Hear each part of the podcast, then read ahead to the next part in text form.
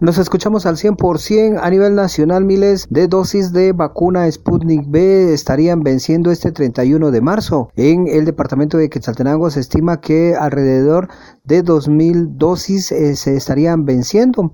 Melina López del área de enfermería del área de salud de Quetzaltenango habla respecto a el vencimiento de vacunas que se estarían dando en el departamento. También se dio a conocer que esto ya es del conocimiento del Ministerio de Salud. Pues no tenemos el dato estimado porque hasta el día de hoy se está haciendo el máximo esfuerzo para que estas vacunas puedan ser administradas. Entonces, al final de, de la jornada, que el día de hoy tenemos una jornada con horario ampliado, eh, alrededor de las 11 de la noche o 12 de la noche, pues vamos a tener ya el recuento y con mucho gusto pues podemos socializarlo después.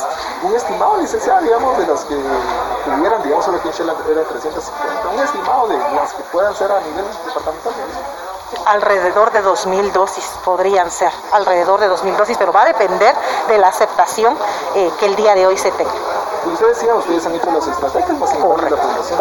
¿Les ha mostrado esa en este caso eh, sí se está haciendo todo, todo, todo, todo el esfuerzo posible por los salubristas para poder administrar y maximizar el uso de este biológico. ¿La renuencia es general o hay algunos municipios donde es mayor No, la renuencia es general, se ha mostrado general. No se tiene algún municipio en específico, sino que en todos los municipios hay población que rehúsa administrarse eh, esta vacuna. Específicamente el segundo componente es el que más hemos tenido problema para localizar a las personas eh, que se han administrado ya la primera dosis pero con la segunda eh, manifiestan que ya se la han colocado en algún otro lugar, eh, de que ya no quieren administrarse la segunda, de que han pensado viajar y que prefieren, en este caso, suspender ese esquema de vacunas y entonces ahí ya no podemos nosotros hacer nada. Pero sí se está realizando visitas de casa en casa, con los listados inclusive generados del sistema de los que están pendientes de segunda dosis.